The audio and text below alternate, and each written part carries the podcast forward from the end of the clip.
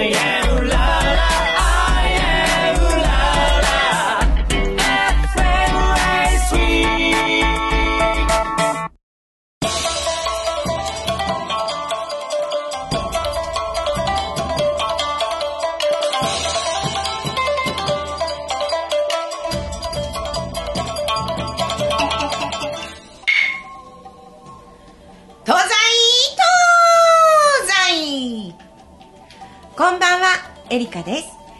エリカの東西東西の時間、始まりました。皆様ご機嫌いかがでしょうか？梅雨に入り、鬱陶しいやらと思っていると、今度は夏日で暑いと思ったり、本当に今年の梅雨は目まぐるしいですよね。えー今夜も素敵なゲストをお迎えいたしております。ビール片手に30分最後までお付き合いくださいね。今夜のゲストの方は、えー本当私これ正直な話です、えー仕事も生活も本当に幅広すぎて、えー今私の頭の中ではクエスチョンがたくさんある方なんですよね。まず本名とペンネーム両方お持ちでご活躍そして活動されてます。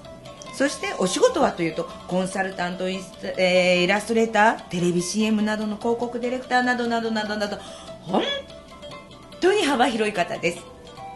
このクエスチョンがどこまで解けるのか私も今日は楽しみです。ゲストの方は佐藤リッチマンさんこと佐藤豊彦さんをお迎えしております。どこから攻めようか本番をお楽しみください。この番組は季節の魚をメインにプライベートでご宴会で美味しく楽しくご堪能いただくお店四谷日本料理竹村よりお届けいたします。始まりましたよ。小島ちゃん？はい。はい。お元気ですか？はい、おかげさまで。この1ヶ月いかがでした？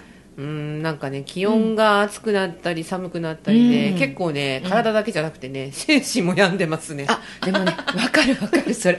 なんかね梅雨に入ったって途端にねいきなり寒くなったのもあるんですその前がすごい夏日だったから、なんかウキウキしてたのが梅雨に入りました。寒いです。冬に戻りましたって言って、なんかこのねそう。バロメーターがね、この気圧の変化がね、ちょっとね、体がついていけない。えーそれってやっぱり昭和なのかな？あそうかもしれないですね。体も昭和。なかなか令和なのに。令和なのにねもう3代ですからね、えー今日はね、えー素敵なお客様なんですが多分昭和、はい。平成、はい。令和と、はい。この方ってどんな生き方してたのかなっていうか、うんどういうふうな道をどうしたらこうなるのかなって、なんか本当あの私にとっては不思議さんはい。なんですけど、その方がね間もなくいらっしゃいますので、はい。えー来るんじゃないかな？こんにちは。あこんにちは。こんばんはかな？こんばんはですね、はい。っていうかねお帰りなさい。ただいまです。はい、佐藤リッチマンさんこそ佐藤豊彦さんです。そうです。なんでお帰りなさいっていうかっていうと、はい。海外行ってらしたんですよねそうですね。20日、25日ぐらいですかね。25日、ええどこ行かれてたんでしたっけ、えーっと、ロサンゼルスと、えーイタリア2カ所と、えースペイン行って、えーベルリンにいた、えードイツうん渡って、うんで、ロサンゼルスに帰って、えー熱海に帰って。え？最後が熱海だけど熱海あの東京に書いてんじゃないよね熱海だよね。まあ一応、成田経由して、熱海に帰えって。ー今皆さんの頭の中でこう地図世界地図出てきましたでしょうかね、はい。私聞いてる途中で分かんなくなっちゃった。地球儀ぐるぐる回しちゃった。気づいたらあ熱海だみたいな。その間フロリダに行って、マイアミでした。マイアミに行って、えーあー。乗り継いだりとかっていうんで飛行機を全部で8回、うわ8回えー乗ってる時間もおそらく24時間以上軽く乗ってると思うんですよね、うわえー40時間ぐらい乗ってるかな、えー楽しいですね。楽しいですか、はい。い、やそんなね大移動されてる時に私日本からミラノにいらした時でしたっけ、ええ。あのちょっと失礼ながら間違いメールを送ってしまって。で取りに来てちょみたいな感じで お友達にそう打ったらそしたらリッチマンさんのところに送っちゃってたらしくて ミラノからだと相当時間かかりますそしたらえ私ミラノにいる人に送ったの？でもあれ早いですね今ね。送りました、はい。すぐ返事が、ね瞬間ですよね。いやー。タイムラグがない起きてればね、え私はもうそういうことすらね、はい。頭の中でクエスチョンいっぱいなんですが、そういうことにはすごく詳しいというか、もうはい。専門ですもんね、そうなんですよ。今日もね、うん。ガラガラって開ける前に階段降りてって竹村の、うんうん。カーンって音がして「東西東西何これ?」って。で入ってみたらほらもう自分でエリカさんがそれ言ってるじゃないですか、普通あれって録音してそれを使い回すものなんですよ、そうですよね。ねえ。普通はね。あの広告から全てね。そう。ナレーションとかね。ナレーションをね、うん。全然うちは最初から、ええ。リアルです。全部ちゃんと読んでましたよね。はい。大したもんだなと思いますよ。使い回し一切やりません、ねすごいですね。で私の番組は一応まあまあ、えー使い回してまして。Apple CLIP っていう、ええ。 Apple の、まあ、好きな方とか、ええ IT とか、あとはそれにまつわるビジネスの方とか、うん。マーケティングの方とか、うん。だんだん方々増えてきますけども、ええそういうクリエイターの方とかが聞かれる番組でもともと TBS スタートで始まって、今11年。11年、えーインターネットのラジオなんですけど2億ダウンロードを超えました。すごい、2億ダウンロード2億ダウンロード。まあね延べ人数で2億人ということになりますよね。ええ。延べですけどね。11年、そう長いですね。でもそのインターネットでラジオでこの番組もそうですけど、ええ。あのインターネットでラジオ聞けるんですかっていう質問とかがはい。すごく多いんですけど、私も正直わからなくって、はいスタッフ K さんがいろいろやってくださって。得意領域ですよね。そうだよね、はい。で私はその得意領域からはるかにあのいない分野なので、ええ。えうちのねあのお世話になってるスタッフさんに全てお任せしてやっていただいて、はい。あこうすれば聞けるんだぐらいは皆さんにご説明できるようになったんですけど、うんはい。そのインターネットで聞けるともうどのくらいのこの前からあるんですか？ポッドキャスポッドキャストっていう番組なんですけどもね、うんその、うんポッドキャストっていう一つのこう方法でうん。皆さんが聞けるようにということで、まず iPhone ができた時に1997年に聞けるようになったんですよ。まあ簡単に。その前からちょっとあったんですけどもスティーブ・ジョブスという大先生がうんこれをラジオで聞けるように iPhone でラジオが聞けるようにっていうふうに作ったんですね。でその時にううちの番組もスタートうん。したということでもう11年になりますそうなんです。でもまだ日本では海外ではいかがなんでしょうかね。日本ではあんまりまだインターネットまだほらこのラジオの機会っていうか、でね聞かないといけないっていう先入観の人がすごく多いと思うんですけど、えー日本もあ若い方は、うん。えー通勤時にうん。イヤホンしてるじゃないですか、うん。その人の何パーセントかは聞いてらっしゃるんじゃないかなと思うんですね。ポッドキャストを？ポッドキャスト多いですよ。であのラジコってあるじゃないですか、はい。それとはまた別。ラジコはそのタイミングに聞かないと聞けなかったりあそっかそっか。しますけどポッドキャストはいつでもオンデマンドで聞けるということでなるほど。難しいことが出ましたね。はい、はい。えー皆さんわかりますか？昭和の方特にオンデマンド。何でしょうか？まあ、見たい時とか聞きたい時にすぐにというようなことですね。簡単に言うと。はいそういうことです。ははいい、私も理解できました。納得 それはあのテレビとかで最近オンデマンドとかで出るじゃないですか、だからはーっていう感じで今ねずっと頭の中から整理されてああやっぱりそうだったんだと思ったんですけど。普通に電車の中で僕が誰かと話してますよね、はい。そうすると後ろからひょっとしてアップルクリップの佐藤さんじゃないですかって言われるようなぐらいにおリスナーが実は多くて、それで2億ダウンロードそうしたですよねらで日本人の2億。まあそれは延べなのでうん。そんなにたくさんのリスナーがいるわけではないんですけどもそれでもまあ皆さん聞いてらっしゃる方はどんどん増えていて英語の勉強とかをうん。ポッドキャストで聞きますとか、うん。普通のニュースをテレビじゃなくてポッドキャストで聞いてる方も多いですし、えー。で海外だともっともっと多くて通勤時間が長いじゃないですか。あはい。あの車で通勤するような方々の国だと、アメリカなんかだとすごくポッドキャストが今再認識されていて、ええ。あの iPhone とかを通じうんてうん。車内で聞くっていうのが普通になってきているというふうに言われてます。えそのポッドキャストを聞くにはまずどうしたらいいんですか？iPhone でポッドキャストって検索すればすぐに出てくると思いますわかりましたか、はい皆さん？iPhone で、ポッドキャストって検索するんですよ。そこで、はいエリカの都在東西って検索すると、出ます出ますそれで出て、ええいつでも聞けるっていうことです、別ね。に Google で検索しても、んポッドキャストにつないでいけるので、まあどうにでもなりますよわかりましたか、はい私は理解ようやくできました。ええああ、そうなんですか。すはいありがとうございます。ありがとうございます。今、今、リアルに。今ね、横でリアルにやってますけど小島ちゃんは本当こういうところね、あの、真面目ですよね。はい。はい出ました？で、今頑張ってますけど。出ましたうん出るんですよ。あ、ありました、ありました。で、一回登録すると、まあ、毎回新しくなりましたっていうことで、えー教えてくれたりするんですね。通知が来たりして。ああなるほどね、えじゃあそれで皆さんがああ佐藤さんですね。はい。リチマさんですね、ってそういうふうに。なんですよ。ね皆さん。顔が見えるわけじゃないですよね、そうですよね。顔が見えないのに分かるってすごいことですえね、でもいかにね皆さんご覧になっててっていうことですからね、そうなんです。皆さんエリカのことも探してくださいよ。今すぐ探しましょう。今す今すぐ探してくださいって感じですが、あそうなんです。でも、そういうことっていうのはなんで始めようと思ったんですか？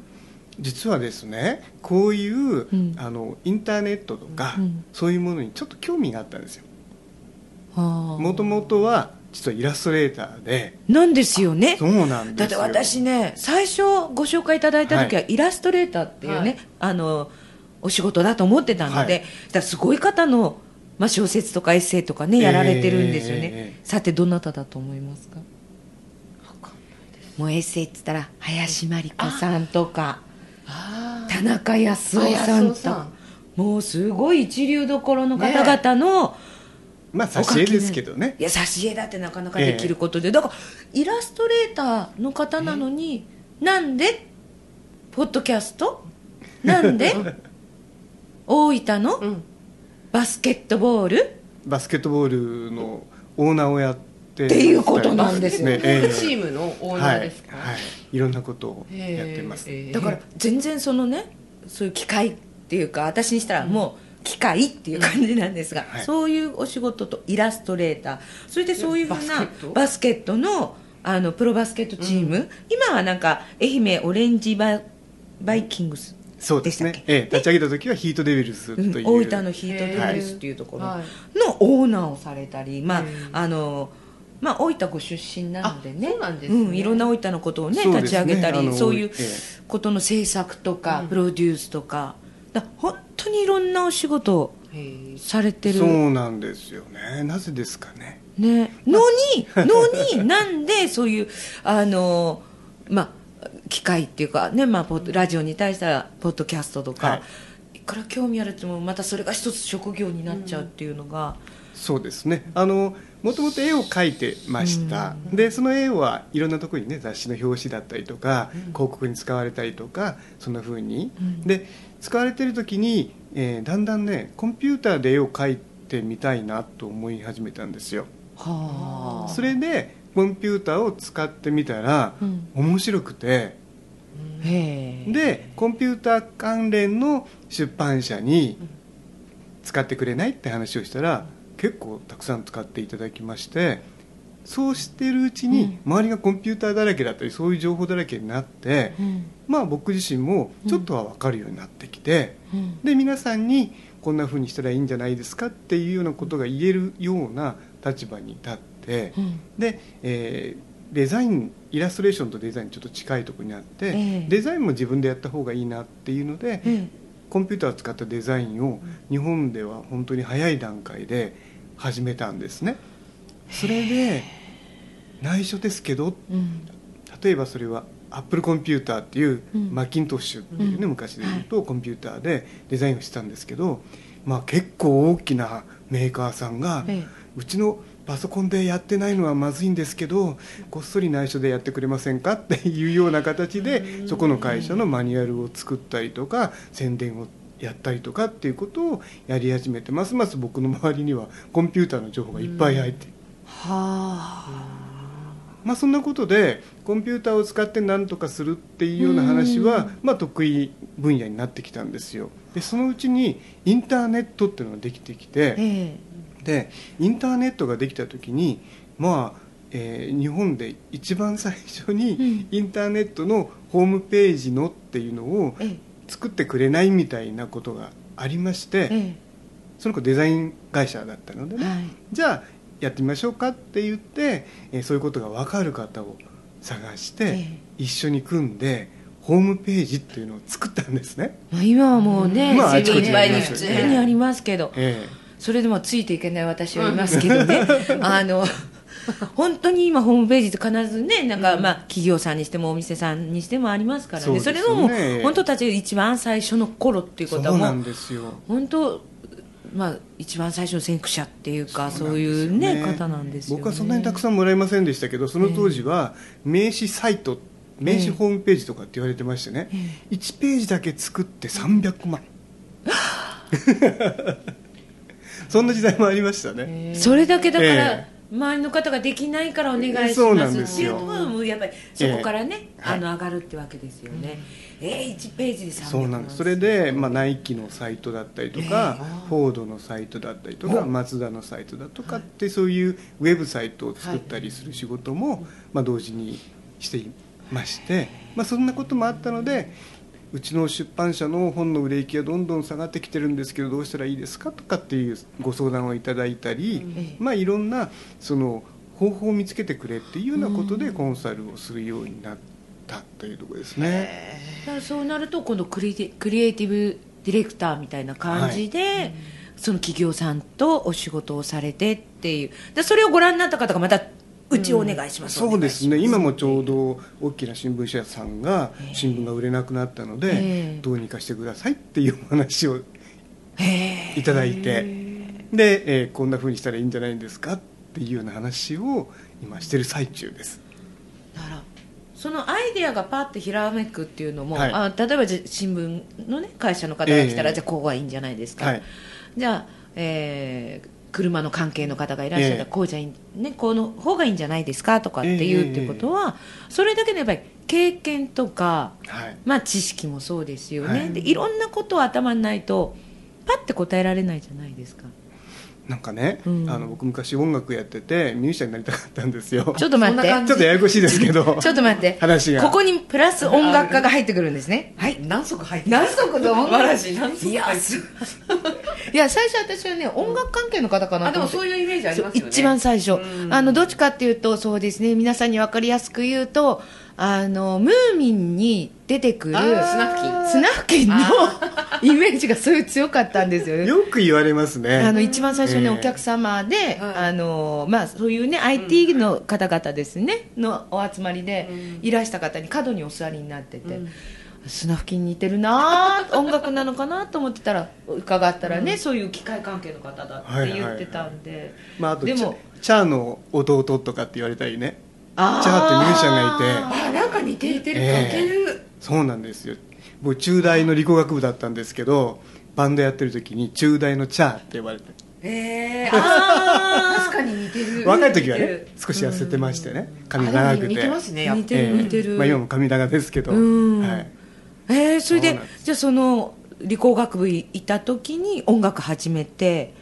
いやもうずっと音楽やってて。やっててだったんですか、で、えー親を騙すために 一応大学行ってででそのうちにプロになりたいということでまあ、半ばライブハウスとかをこう箱で出る箱版で出たりとかっていうことで、えー、足部だとか、うん。えーいろんなところのうん。バンド活動を続けてたんですね、まあ、でも鳴かず飛ばずで、えーレコードも出せないまんま、えーそのアルバイトをなんとかして食いつながないと、うん。ミュージシャン大変じゃないですか、うん。スタジオ代も出ないので、えそれで絵を描いてしのいだ。一番最初は音楽だったんですそうなんですよ。音楽から始まって絵になって、え絵から今度ええ。そういうふうないろいろな、はい。あの機械関係になって、はい。でそこから、まあね、ディレクターの仕事をなんだかんだっていうコンサルみたいな仕コンサルタント事えっていう。えはいじゃあもともとは音楽だったんですか？そうなんですよで音楽をやってるのと同じような感覚で例えばピアノが弾けるようになるといろんな楽器が使えるようになるっていうようなことだと思うんですよね。うん。で僕は今、まあ、いろんなことができるっていうふうに言われてしまってマルチマガイクリエイターとか言われるんですけど。いいな。そのマルチっていうのはい。は割とすごく本人的にはあんまり、そうですね。いい言葉じゃないんですけどね。なんかそこはね、ええ。私と共通するかなっていうところあるんですよね、できるようになっちゃうんですよね、ね。あのええ。一つのものをやって、それをまあねどんどんどんどん追い詰めていくと結局ね、あのいろんなことをやっていかなくちゃじゃなくて、できるようになってしまう、さあそれを器用だとかっはい。て言われてしまうと、それもまた自分たちにとってはすごくまたそれ負担になってしまいません、まあ。器用だねとか、ううん。ーん。器用なわけではない。ないんですよ、まあ。不器用だからまあ私努なんか力あっねてのものかな、うん。僕は努力してないですけど。好きでやってるんで。そう。好きこそのものものの何気そう。まさにそれですね、なね、例えば私なんかじゃあ歌じゃあ歌だけじゃダメ。だから踊りもやります、三味線やります。太鼓やりますとかって言って、うん。どんどんやってるうちにいろんなことがこの自分の枠の中にできてしまう。身についてできるようになって。そう。でリッチマンさんも音楽で始めたんだけど気づいたらこういういろいろなことができる。っていう枠ができてきたっていうか惑星が自分の惑星が出てきたで自分にとっての考え方っていうことで、いろんなライフスタイルも自分なりにやってみようっていうのが今でそれで、えーさっきの熱海だったりとか別府だったりとか、ロサンゼルスだったり東京だったりにあちこちこううろうろしてるわけですね。あのはい。はい、うろうろっていうことはお家があるっていうことでおすか？家があったり。えもう一回言ってください、はい。別府？熱海？熱海？東京、それあともう一つどこでしたっけ？ロサンゼルス。ロサンゼルス？うん。まあ怪しい話ですけどね。ちょちょ 数えらんない。今立ち止まってしまいましたけど。え今え働き方改革っていうじゃないですか、ええはい。で会社に行くと自分の椅子がないんですよ。知ってます？それフリーアドレスって言って、ええ。どこかに座ればいいっていうことを、まあ、会社がせ提唱していて、ええ。フリーアドレスっていう言い方をするんですね、僕もある意味フリーアドレス住所不特定っていう感じですかね。はあ、ええ。まあこれからね例えばそうやってどこかにこう、えー転々としながら暮らすことができるようになってきたら東京は夏場暑いじゃないですか、人が少ないので、竹村にもお客さん少なくなるかもしれないですよ、そしたら実は軽井沢でやった方が儲かるかもしれない、軽井沢にこの竹村を移動する。そう。大将！うちの田舎じゃないですか。じゃあじゃあじゃあ小島ちゃんの田舎をええ。竹村借りて借りて軒先で。そう1ヶ月竹村移動しますみたいな。気分変わって楽しいですよ、ねでもそう考えると楽しいけれどもね、新しい食材に出会ってそこで地産地消の何か料理を作ってみるとか、ねまあま本当、あ時代は変わってくると思いますけどね。いやもう変わってるでしょうね、えだってリッチマンさんみたいな方がいらっしゃるっていうことは、うん。これからそういう方増えるっていうことですもんね、楽しいですよ。でもなぜえにその中に熱海が入ってるんですか？ふっと今思ったんです実は別府が大好きで、ええであの別府って温泉があって温泉つながり。そうあいい飲み屋があって、ええ。海があって、ええ。山があって、えで別府すごいのはね100円あったら温泉に入れるんですよ。その100円あったら入れるんだったら3つ4つ入りたいっていうんで、皆さん温泉道具持ってぐるぐる回るんですね。いいですよ。それもほぼかけ流し温泉。あらまいいはい。まあ熱海は、まあ、あのとてもいい街ですけども、うん。温泉はそこまでじゃないんですけど、実はそっくりなんですね。見た感じとかが。ああそうなんだ。ええそれで熱海に行った時にすごく心に残っててまあ東京からの移動距離も35分で着いちゃう。うん早い新幹線に乗ればね、うんでだったら熱海でもいいなっていうことで熱海に最初は、うん。えーアトリエを構えたんですよ。あらまかっこいい。ええそこでこう集中して絵を描くとかね、えでそうそういうつもりだったんですけどちょっと行ってみたらとても居心地が良くて、うん。まあ、今はほとんど熱海中心になってきてますよね。熱海でね、はい。住んでらっしゃる方って皆さん同じことをおっしゃいます、うん、え多いですよ。あの私もええ。木の宮神社さん、熱海の木の宮神社さんで、ええ。節分祭でね、はい。もう20年ぐらい行ってるんですが、ええ。まあ、そこでいろんな方とね、うん。あの芸能界の大先輩方とご一緒したんですが、皆さん東京でお仕事をしながら、ねうん。家は東京っていう方が多かったのが、なぜか今熱海に住んでるっていう方が多くって、で伺うとすごくいいところ本当結局はもう住んじゃったっっていうね話なんですけど同じことをおっしゃいます。まず温泉があるし、空気は綺麗だしあったかいしね、でまた今ね熱海ブームでね、そう盛り上がってねますよね、まあ、そういうところは実は熱海だけじゃなくて、日本中にあると思うんですよね、そうでしょうね、ええ。きっとね。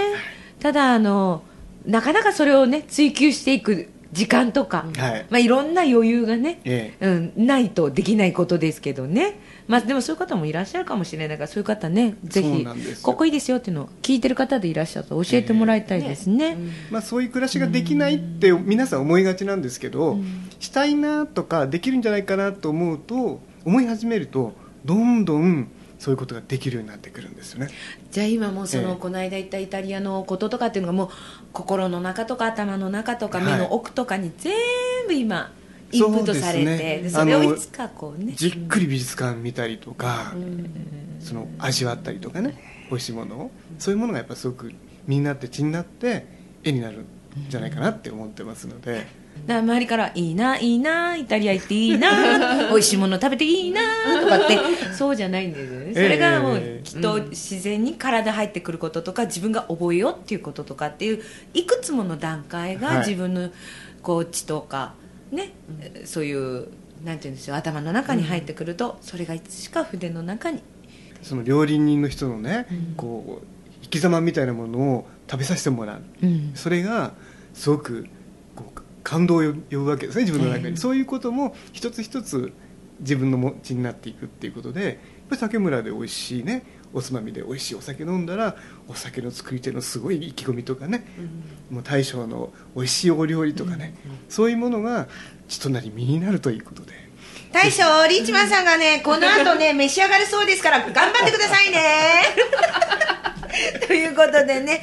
まあ本当に、えーいろんなことをされて今本当にご活躍されてお忙しいんですけれどもね、そんな中本当に私のアナログな 番組に超アナログなただこのクエスチョンがたくさんあった中にあ一つ一緒だなと思うことがあったりとか、まあ、あのクエスチョンが一つ消えたりとかって、えー最初よりかは少なくなりましたがまだまだクエスチョンがたくさんありますのでまたねあの機会ありましたらぜひご出演願ってまた教えていただきたいと思います。しまずは何が大事かって言ったらポッドキャストを検索してエリカの都在東西を聞く。これはもうすぐ誰でもできるってことですね。アップルクリップもよろしくお願いします。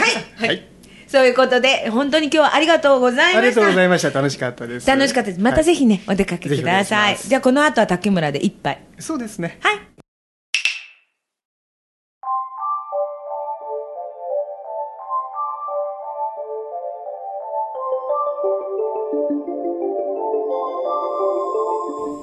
毎月竹村に短歌や俳句を頂戴いたしております。その中より今月は四谷の竹ちゃんからいただいたこの歌です。どうぞ。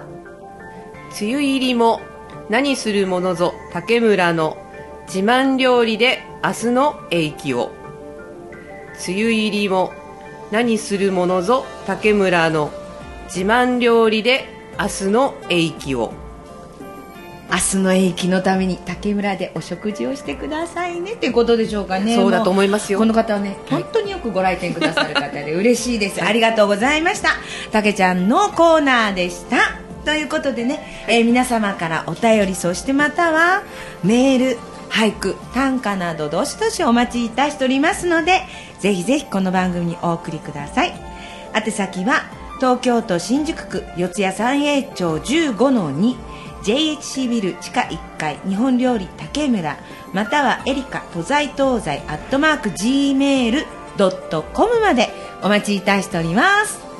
ということで小島ちゃん。はい。今日はちょっとクエスチョンたくさんあった中でどうですか？いやー全然まだまだわからないですね。まだまだわからない、はい、もっともっと勉強したいです。はい、はい。えー私はまずそのままだまだの もっと先からわからないので 世の中を勉強していきたいと思います。またぜひリッチマンさんにはお出かけいただきたいと思います。本当に今日は楽しい時間をありがとうございました。次回は朝顔の季節。7月26日夜8時半にお会いしましょう。毎日鬱陶しいというより毎日うるさく賑やかなエリカでした大将のシャッチャ焼き美味しいよ。あ大将それ一つお願いします。あ